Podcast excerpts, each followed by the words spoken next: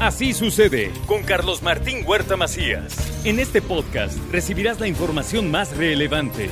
Un servicio de Asir Noticias. Y aquí vamos a nuestro resumen de noticias. En las últimas horas el volcán ha registrado exhalaciones acompañadas de vapor de agua, gas y naturalmente ceniza. Se tiene planeado un sobrevuelo al cráter del Popocatépetl tan pronto lo permitan las condiciones climatológicas. Estuvo en Puebla la titular de Protección Civil Federal. El sobrevuelo lo que busca es confirmar el emplazamiento de un domo.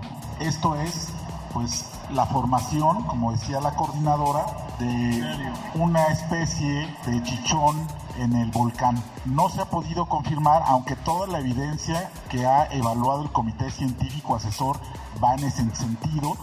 La actividad del gobierno del estado se mantiene. Hay martes ciudadanos, será bajo techo, pero van a estar atendiendo lunes, martes y los viernes de la mujer. También van a estar trabajando de manera regular.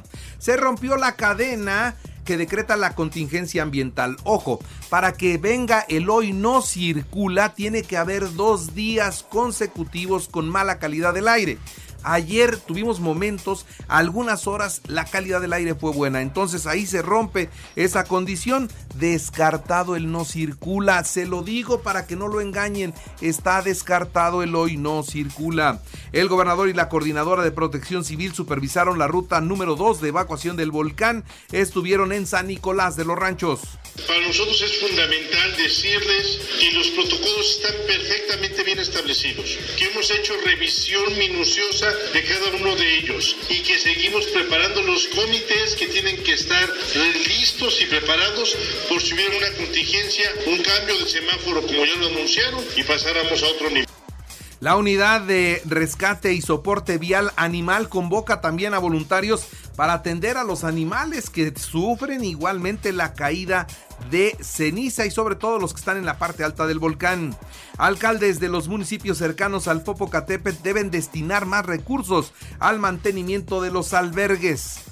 Como ustedes saben, existe el comité científico eh, precisamente asesor, en donde participa el SENAPRED, eh, participa el gobierno federal, participa la UNAM, participa la Universidad de Colima, y ellos son quienes emiten las alertas precisamente del comportamiento del volcán que está monitoreado 24 horas el Ayuntamiento de Puebla mantiene los protocolos ante la caída de ceniza. Todos los servicios públicos están trabajando todos están trabajando. Han levantado toneladas de ceniza con las barredoras automáticas. Toneladas de ceniza de las calles de esta ciudad de Puebla han sido levantadas. En otras noticias le informo que hasta nuevo aviso se suspenden los servicios en seis módulos de atención ciudadana del INE.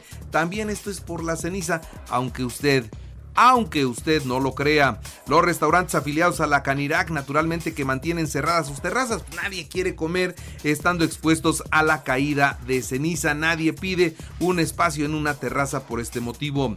Avanza en tiempo y forma la rehabilitación de las calles del centro histórico de esta ciudad, así lo da a conocer el alcalde Eduardo Rivera. Mientras que en el primer trimestre del 2023 Puebla captó 920 millones de dólares de inversión extranjera directa en tanto que en marzo de este año el valor de la producción de las empresas de la construcción de Puebla disminuyó 0.1% de acuerdo a información proporcionada por el INEGI preside la rectora de la Benemérita Universidad Autónoma de Puebla, la doctora Lilia Cedillo, la ceremonia de eh, egresados del Complejo Regional Sur. Enfatizó el esfuerzo de todos los estudiantes. Un taxista asesinó a balazos a una niña de 13 años y lesionó a su madre. Esto fue en Totoltepec de Guerrero es la zona mixteca de, las, de la entidad poblana.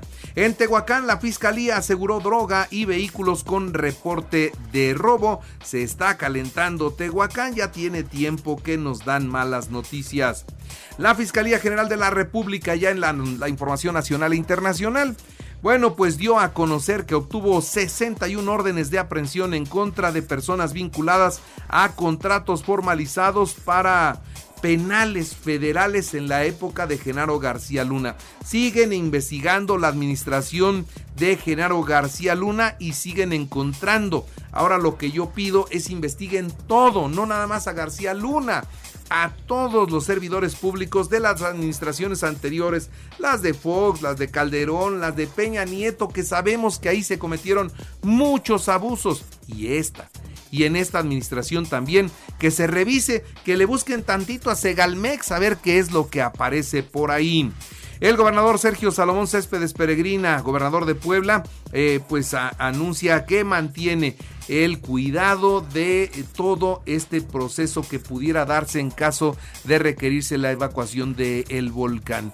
¿Están en condiciones de hacerlo? Sí, es la fase 3 del semáforo amarillo es precisamente para organizar posibles evacuaciones, a dónde van a llevar a la gente, dónde le van a dar de comer, todo eso en eso se trabaja en estos momentos.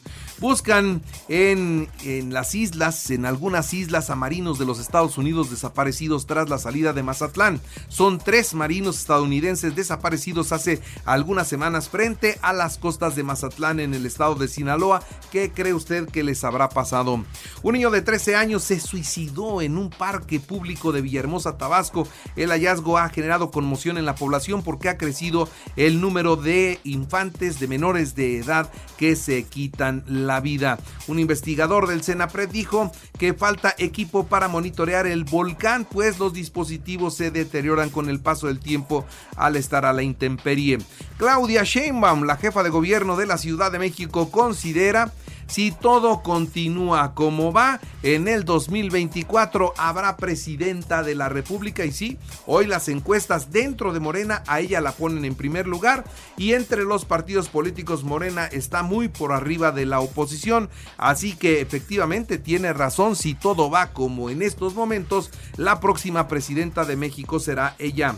Joe Biden envió una carta al presidente de México en la que reconoció el trabajo que hace nuestro país en migración y se comprometió a invertir más en Centroamérica y el Caribe, revela el tabasqueño. El presidente aseguró que buscó negociar y llegar a un acuerdo con Grupo México para recuperar la vía que es de la nación en un tramo que le fue concesionado en Veracruz y sin ningún cambio para la empresa salvo que ahora tendrá derecho de paso y no tendría eh, pues en su poder este tramo. Eso es lo que dice el presidente. La expropiación de vías férreas concesionadas a Ferrosur mandan un mensaje negativo que podría impactar en el desarrollo del país. Esto es lo que dice la Canacintra. Ahora, pese a la ocupación del gobierno federal de las vías de Ferrosur, eh, bueno, pues propiedad de Grupo México, la empresa del multimillonario Germán Larrea confirma que mantiene las negociaciones para la compra de Banamex.